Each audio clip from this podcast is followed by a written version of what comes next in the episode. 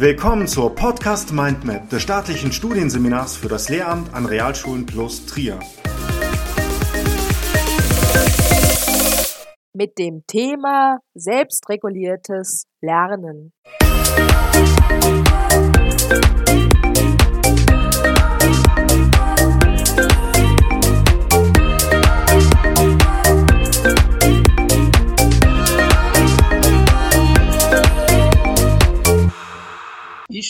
begrüße Sie zum Podcast zum Thema selbstreguliertes Lernen, welcher von den Lehramtsanwärtern der äh, Kurfürst Baldwin Realschule Plus in Trier vertreten ist, und zwar von Sarah, Jessica und Kevin. Als äh, Co-Moderatorin bzw. Expertin für selbstregulierte Lernen haben wir die Jessica im Interview. Und ja, ich würde dann auch mit der ersten Frage beginnen. Erstmal auch für unsere Zuhörer. Was ist denn selbstreguliertes Lernen? Selbstreguliertes Lernen steckt ja schon ein bisschen im Begriff mit drin, ist im Wesentlichen das Übernehmen der Lernprozesse auf weit möglichst autonomem Wege. Das heißt, die Schülerinnen und Schüler übernehmen Verantwortung für die Planung ihres Lernens, genauso wie natürlich die Durchführung dann einzelner Aufgabenbereiche. Das heißt, hier rücken im Prinzip Neugierde und individuelle äh, Interessen wesentlich mehr in den Vordergrund, als man das bei den, ich sag's mal in Anführungsstrichen, klassischen Lernprozessen in der Schule gewohnt ist. Ähm, das heißt, von der Defizitorientierung geht man stark über zur Stärkenorientierung und ähm, es inkludiert natürlich auch wesentliche Lernstrategien, die dann aber natürlich individuell auf die Schülerinnen und Schüler angepasst werden, denn jeder Mensch lernt nun mal anders.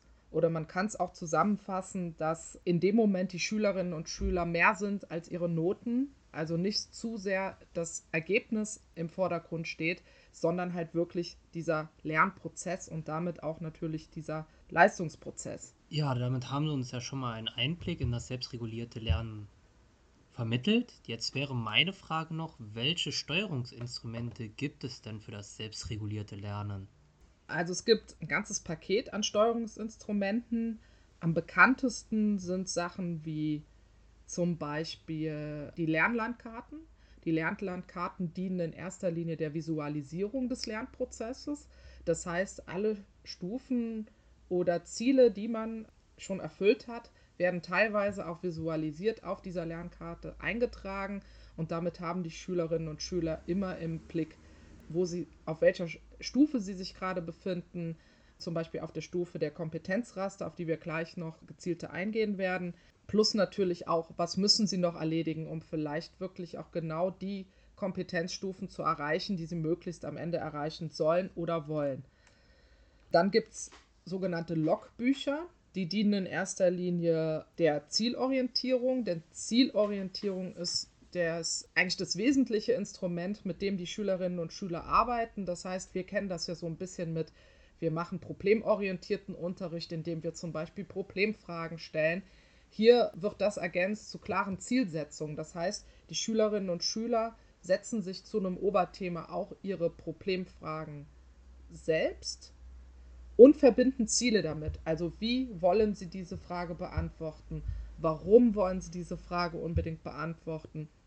Und dann auch, welch, mit welchen Mitteln können Sie diese Fragen beantworten. Das heißt, dieses, dieses ähm, Logbuch dient so ein bisschen der De Dokumentation. Das sind so die zwei wesentlichen Steuerungsinstrumente, die bei diesem ganzen Prozess des Lernens ähm, im Vordergrund stehen. Es gibt natürlich noch eine, eine Menge mehr, aber ich glaube, damit wird schon klar, dass natürlich erstmal dieses ständige, eigenständige Organisieren und auch Evaluieren des eigenen Lernens im Vordergrund steht. Ich habe zum Beispiel ein, zwei Beispiele aus der Lockdown-Zeit. Dort habe ich Schüler betreut bei ihrem Homeschooling. Und die waren am Anfang erstmal komplett überfordert, weil sie zwar das Material der Lehrkräfte hatten, aber dann natürlich nicht wussten, ah, was mache ich jetzt. Das heißt, die Vorgaben fehlten so ein bisschen. Und es war dann aber eigentlich ganz schnell klar, in dem Moment, wo man die Verantwortung schon so auf die Schüler überträgt, dass man sagt, naja, fang doch schon mal damit an zu gucken, an welcher, zu welcher Tageszeit lernst du am besten. Wann fängst du mit dem Lernen an? Wie viele Stunden am Stück oder ja, welchen Zeitraum am Stück kannst du denn überhaupt ähm, lernen und konzentriert bleiben? welche, ähm, mach dir eine Prioritätenliste. Bis wann muss welche Aufgabe zum Beispiel erledigt sein? Und dann sind mir ganz schnell so Sachen aufgefallen wie, ja, es funktioniert jetzt besser, es macht auch richtig Spaß, aber ich fange immer erst um 10 Uhr morgens an. Ich schlafe erstmal aus, so bis 8, halb 9 und dann stehe ich auf, esse was und dann fange ich an zu lernen und mache dann auch meistens meine, meine Aufgaben so bis 14, 15 Uhr und dann mache ich was anderes. Und das heißt, diese, diese, diese Planung, auch selbst für sich zu sagen, oh ja, hm, die Zeit ist für mich am besten, da habe ich so mein Hoch an Konzentration und dann auch zu gucken, oh, das bringt mir viel mehr, wenn ich jetzt zum Beispiel einen Text lese und ich gucke dann irgendein Lernvideo dazu oder ich gucke mir meine Doku zu dem und dem Thema an, dass sich dann halt viel mehr verfestigt. Also mir ist da aufgefallen, dass manche Schüler genau durch diese eher Eigenverantwortung, also dass sie viel nachhaltiger lernen konnten. Und das vor allen Dingen, wenn noch so Diagnosebilder wie zum Beispiel ein ADHS oder so dahinter standen. Erstmal vielen Dank auch für die Steuerungsinstrumente, die Sie jetzt erläutert haben. Zudem hätte ich dann noch eine konkrete Frage, auch da Lehramtsanwärter auch in diese Rolle fallen können. Man kennt ja aus früheren Zeiten die Lehrkraft so Frontalunterricht, an die Tafel anschreiben, abschreiben. Mittlerweile soll die Lehrkraft ja mehr in den Hintergrund rücken. Die Schüler sollen eigenverantwortlich arbeiten. Welche Rolle nimmt denn die Lehrkraft denn beim selbstregulierten Lernen ein? ja, ich glaube, das ist das, was vielleicht für viele Lehrkräfte so mit die größte Herausforderung ist, wenn man sich wirklich auch Schule in diesem, nach diesem Konzept vorstellt. Ähm, die Rolle ist eine ganz andere. Man wird eigentlich vom reinen Didaktiker, der man jetzt im klassischen Modell ja immer noch ist, wird man eher zum Lerncoach. Also man ist ständiger Begleiter für die einzelnen Prozessstufen Ansprechpartner für Fragen. Natürlich, wenn Schülerinnen und Schüler vielleicht eher Probleme haben, sich komplett auf dieses selbstverantwortliche Lernen einzustellen, dann gibt man natürlich auch mehr Input. Das ist klar. Aber man muss halt vielleicht auch die Einstellung ändert, ändert sich dadurch auch so ein bisschen. Also in, in Beispielschulen, die sehr auf dieses selbstregulierenden Ansatz, Ansatz bauen. Es gibt da die äh, Friedrich von Stein Schule in Neumünster. Es gibt aber auch die demokratischen Schulen. Das sind ja Alternativschulen, die dieses Konzept fahren. Die haben natürlich die Fächergrenzen aufgelöst. Das heißt, es findet im Wesentlichen Projektarbeit statt. Man hat dann so zum Beispiel drei Oberthemen oder auch nur zwei. Man teilt zum Beispiel auf in das kulturelle Lernen. Da würden dann zum Beispiel, was wir so kennen, die gesellschaftswissenschaftlichen Fächer drunter fallen, die Sprachen und die kreativen Fächer wie Musik oder halt eben auch Kunst. Und dann hat man halt anhand eines Kompetenzrasters hat man dann zum Beispiel ein Oberthema. Das durchläuft dann auch zum Beispiel einen gewissen Zeitraum. Also das Schuljahr läuft ja meistens dann doch auch von ich sag mal September bis Juni, hat ein Oberthema. Und da gibt es dann nochmal Unterthemen zu, die die Schüler sich dann natürlich auch auswählen können oder sie suchen sich auch selbst eins. Das heißt, diese Auswahlmöglichkeiten werden auch nur auch wiederum von den Lehrkräften gegeben für die Schüler, die vielleicht Probleme haben, ein Interesse dann zu einem Oberthema zu entwickeln und nicht wissen, was sie darunter bearbeiten können. Und dann werden Kompetenzraster erstellt, und die werden dann nochmal dreistufig aufgebaut. Das heißt, diese Kompetenzstufen kann ein Schüler dann bei der Bearbeitung dieses Themas durchlaufen. Und das macht er aber im Prinzip wirklich weitgehend selbst. Der Lehrer steht begleitend daneben und ja, auch was die, ähm, sage ich mal, diese, diese Einstellung zu Noten angeht. Ne? Also das heißt, das Ziel des Lehrers ist auch nicht Noten, unbedingt Noten auf etwas zu vergeben, sondern die Ziel des Lehrers ist eigentlich wirklich so diese Hilfe zur Selbsthilfe, also zur Entwicklung dieser Kompetenzen.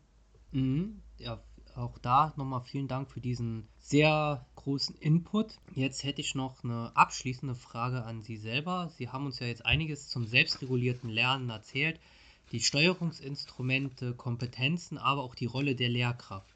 Jetzt ist meine Frage an Sie persönlich, wie stehen Sie zum selbstregulierten Lernen? Ich sehe das selbstregulierte Lernen zum einen als große Chance und wenn man jetzt ein bisschen utopisch sein darf und träumen darf, auch tatsächlich als Zukunft unserer Schulen und unseres Lernens. Wir haben ja jetzt an unserer Schule zum Beispiel diese Initiative Schule der Zukunft, wo wir jetzt mit dabei sind seit Beginn dieses Schuljahres. Und das ist ja im Prinzip nichts anderes als dass selbstregulierendes Lernen halt gefördert werden soll, dass wir wegkommen von Fächergrenzen, dass äh, Lehrer eher Lernbegleiter sind als die große autoritäre Person, die vorne steht und Vorgaben macht, wobei das ja bestenfalls eigentlich jetzt schon nicht mehr so sein sollte.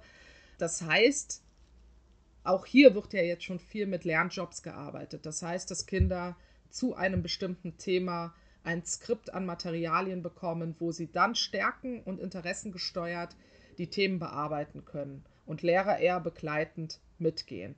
Dass Projektarbeit stattfindet, also dass im Prinzip viele Fächer wie wir sie kennen, in dem Sinne nicht mehr bestehen, weil sie in diese Projektarbeit mit einfließen. Oder halt dann in den noch bestehenden Fächern, weil ganz von Fächergrenzen kommt man ja nicht immer weg, weil auch Eltern und Kinder es natürlich verstehen müssen und dran gewöhnt sind, dann halt mit einfließen. Und ja, das, das, das ganze Lernen wird halt zu so einer Art Event und Experiment. Und man merkt ja, wenn man den Kindern dabei zusieht, schon, dass sie auch wesentlich mehr mitnehmen und diese intrinsische Motivation, die sehr wichtig ist, gerade auch beim äh, selbstregulierenden Lernen, enorm dadurch gefördert wird. Und wenn die mal da ist, dann ist natürlich das Ergreifen eines Lernprozesses für einen selbst wesentlich einfacher und dann gerät natürlich auch dieser Druck, oh, ich muss das jetzt nur für die Note machen, etwas in den Hintergrund. Ja, dann bedanke ich mich auch noch für, für Ihre abschließende Bemerkung und damit würde ich dann auch unsere Sendung zum selbstregulierten Lernen beenden. Ich bedanke mich für unsere Zuhörer, dass sie uns äh, so aufmerksam mitverfolgt haben und im Namen von Sarah, Jessica und mir, Kevin, wünsche ich euch noch alles Gute und noch einen schönen Start in den Tag. Für den Podcast wurde die Literatur von Klippert Heinz 2022 zum selbstständigen Lernen fördern. Das deutsche Schulportal, die Informationen, die dieses bereitstellt und auch die Steinschule, die im Podcast erwähnt wurde, verwendet. Der Podcast wurde aufgenommen, erstellt und bearbeitet von Kevin Heinz, Jessica Kreuz und Sarah Letzelter.